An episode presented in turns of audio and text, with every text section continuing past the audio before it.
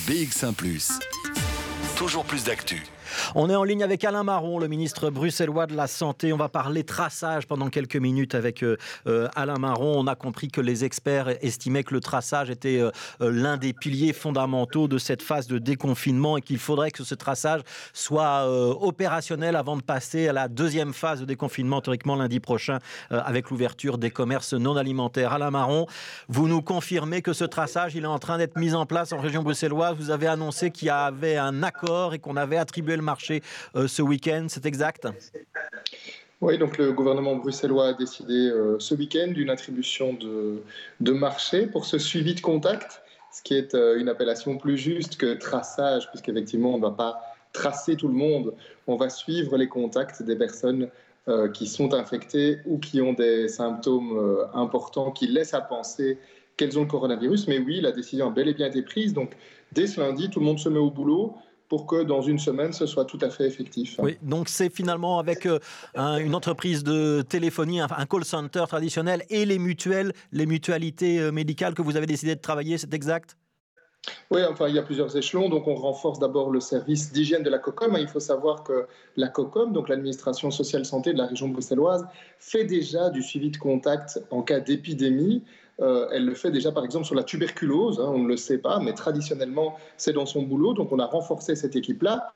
Par-dessus le marché, en fait, effectivement, il y a un marché avec les mutuelles pour mettre en place un call center, mais pas seulement un call center, aussi du suivi de terrain, parce qu'il y a des personnes qui vont être contactées euh, on va leur dire, OK, ben voilà, vous avez été en contact avec quelqu'un euh, qui est testé positif ou qui a le coronavirus vraisemblablement.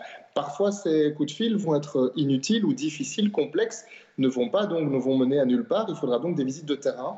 Donc, on a aussi engagé, ou on va aussi engager une septantaine de personnes pour des contacts de terrain en plus des contacts téléphoniques. Donc il y a 170 personnes dans le call center et 70 personnes environ euh, sur le terrain. Euh, Rudy Varvot avait annoncé le chiffre de 340. Ça veut dire qu'on est dans une première phase. Est-ce qu'il y en aura une seconde?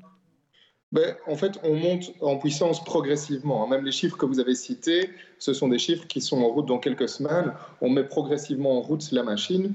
Euh, au fur et à mesure du, suivi de traçage. On n'engage pas directement ces 200 personnes, ça se fait de manière progressive et ça a été convenu dans le cadre du marché euh, donc voilà, les choses se mettent en route progressivement. On verra, c'est un marché pour trois mois. On verra où on en est dans trois mois.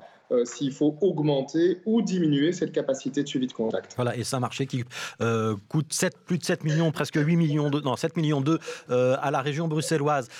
une question quand même sur l'opérationnalité, parce que les experts du groupe de déconfinement ont quand même bien dit qu'il fallait vraiment que ce soit opérationnel pour qu'on puisse passer aux phases suivantes. Est-ce que ce sera réellement opérationnel? On l'a bien compris que c'est une semaine de démarrage, hein, donc il faut former le personnel, aux procédures, il faut euh, euh, serrer un petit peu tous les boulons. Est-ce que ce sera réellement opérationnel? Lundi prochain, le 11 mai, ce traçage en région bruxelloise C'est l'engagement qu'on a pris entre toutes les entités, donc toutes les régions et le fédéral, que le 11 mai, il soit bel et bien tout à fait effectif. Donc euh, c'est un objectif. les mutuelles et l'administration se sont engagées aussi à remplir cet objectif. Donc oui, tout est mis en œuvre pour que le 11 mai, le suivi de contact euh, soit bel et bien. Alors on va essayer juste d'être un tout petit peu concret pour euh, euh, la dernière minute qu'on passe ensemble à la marron. Le traçage concrètement, ça veut dire quoi? Ça veut dire que si j'ai été malade, le centre de traçage via les médecins va avoir l'information. Il fait quoi après?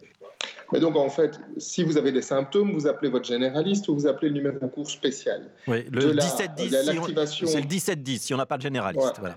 Il y a une activation de, du système de suivi de contact. Et donc, effectivement, à ce moment-là, euh, tout s'active. On vous contacte vous d'abord euh, pour vous demander comment vous allez, etc., euh, pour être sûr que vous suivez un confinement strict. Le cas échéant, on vous impose une quarantaine via un certificat médical et on va vous demander quelles sont les personnes avec qui vous avez été en contact les 48 heures avant le début des symptômes qui est-ce que vous avez été en contact, mais de manière proche.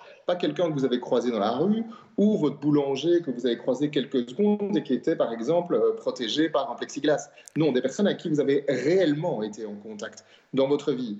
On va les lister avec vous. Et puis après, le centre de contact et de suivi de contact va prendre contact avec cette personne pour les avertir. Pas du tout en disant vous avez été en contact avec M. Grosfilet, mais en disant vous avez été en contact avec une personne qui vraisemblablement est atteinte du coronavirus. Donc, on vous demande d'être attentif. Attentif à vos propres symptômes, euh, même légers, le nez qui coule, par exemple, un peu la gorge qui gratte, des symptômes extrêmement légers comme cela, qui vont peut-être nécessiter alors la mise en quarantaine aussi ou la mise en place d'un système, système, avec un test. Voilà, et donc tout ça, a priori, c'est opérationnel à partir de lundi prochain et ça montera progressivement euh, en puissance dans les mois à venir. Merci beaucoup, Alain Marron, ministre bruxellois de la Santé.